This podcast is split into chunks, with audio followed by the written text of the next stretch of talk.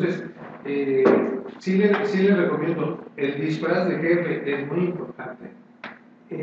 Las, las formas de expresarse del jefe son muy importantes en su propio estilo, ¿no? Ahora, ¿qué pasa cuando yo estoy en un negocio pequeño, cinco personas? Cambia totalmente la dinámica, ¿no? Estamos hablando, aquí estamos hablando de un negocio de 15, 20, 30 personas, donde necesitan 15 personas verme a mí como jefe. Pero ¿qué pasa cuando son a lo mejor 3 o 4 o 5 personas? La dinámica es diferente. Y yo casi les diría, mientras más empleados hay, más te tienen que ver en diferencia como jefe, por lo menos eh, en México. Entonces, eso es importante, cómo les hablas, cómo te expresas y que consigas el resultado. Por ejemplo, una forma que hacen los jefes que yo he visto que, que no es correcta es, oye, ¿cómo vas con la chamba? Bien, te van a contestar, bien. No, tú lo que quieres encontrar son las incoherencias y los, errores. Tu mentalidad tiene que ser inquisitiva. Oye, ¿te acuerdas del proyecto ese? ¿Cómo te salió tal cosa? No, pues es que me equivoqué. Ah, ok, entonces tú ya sabes que hay un error. Oye, la producción salieron las 20 cajas de mermelada. ¿Hubo algún problema con la calidad? Oye, las cajas salieron bien. ¿Ya vieron mi forma de preguntar? Estoy preguntando si los detalles salieron bien o no.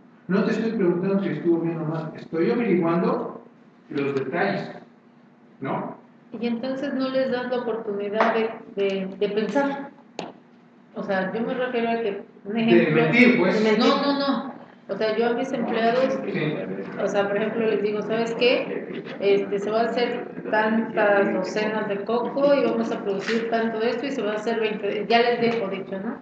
Y entonces, ajá, o sea, ya les dejo lo que se va a hacer. Y entonces llego y este y digo, ¿cuántas bolsas salieron? ¿Cuánto esto? ¿Cuánto el otro? Pero si yo los de, por ejemplo, si sobraron 20 paquetitos, no hacen nada, porque no les dejé indicado que si sobraba, hicieran algo extra.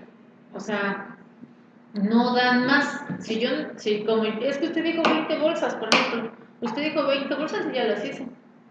Y ya que te sobró, ahí está. ¿Qué le hago?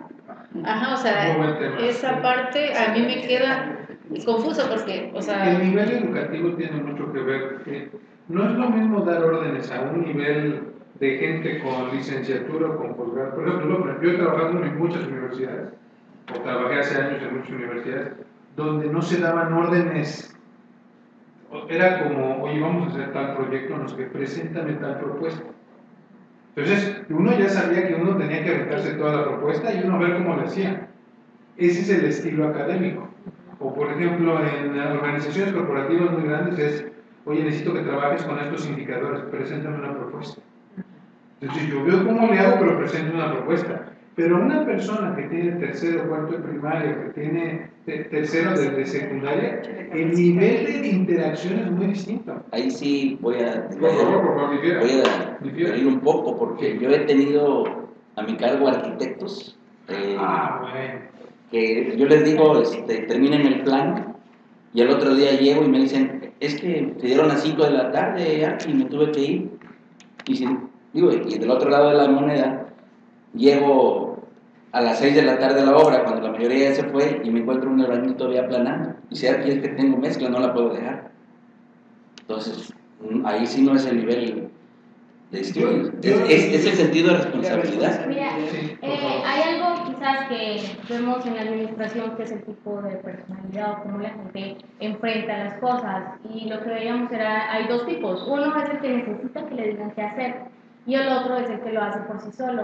Entonces, pues no quizás no depende del estudio, sino de la capacidad o, la- o el tipo de persona que es cada uno. Quizás a algunos nos molesta que nos digan qué hacer porque hacemos A mí me molesta que me digan qué hacer. porque hacemos, creemos que hacemos las cosas mejor solos o que no se nos ocurren a nosotros, pero otros, si tú les dejas el trabajo, no saben cómo empezar. Entonces, tenés- lo que tienes que hacer es empezar a analizar qué tipo de personalidad tiene cada uno.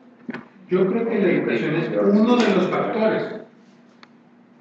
Sí, eh, Más que la educación, a lo mejor es la formación. yo creo que la, la- la formación, Sí. pero sí estoy de acuerdo en que el tema de la personalidad es muy importante.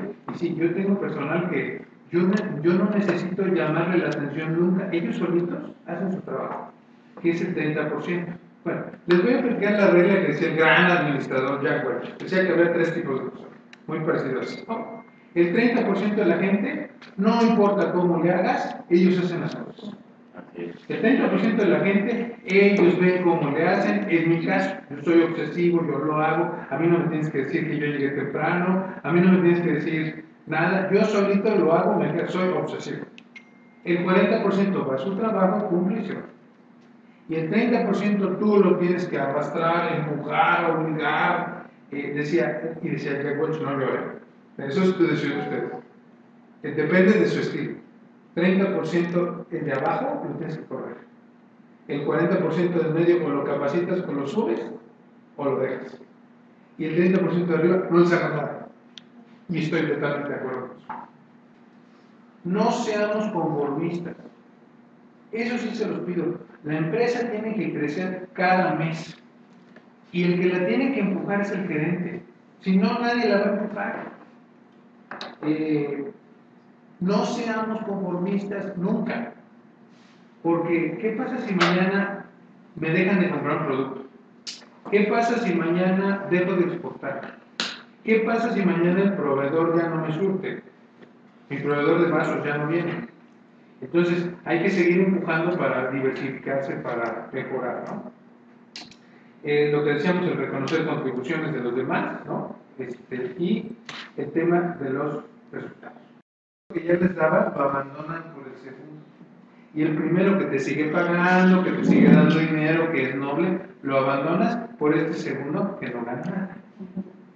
Grave error. O dejas tu producto estrella por el segundo producto que no te da dinero, porque ese es el que te emociona. Yo- a mí me pasó mucho, es es como los hijos, los productos, los productos de las empresas son como los hijos. Yo tuve, tuvimos muchos años, mi socio y yo, una venta de importamos productos y los vendemos por internet. El negocio solito dio dinero 8 o 9 años. Solito, sin hacerle nada. Se vendían distintos tipos de aparatos electrónicos, aparatos auditivos, etc. Solito y maravilloso daba el negocio. Eh, un buen día se va la de, la de ventas, que era la genio de todo eso, y se nos desploma el negocio. Nunca lo cuidamos y se empezó a desplomar, desplomar, desplomar, desplomar. Nos tardó tres años volverlo a, levantar. Eso es un punto muy, muy, muy. Esa pregunta que haces es, ¿en qué momento corto mi fracaso? Porque tienen que reconocer cuando se equivoca. Tiene uno que reconocer cuando se equivoca.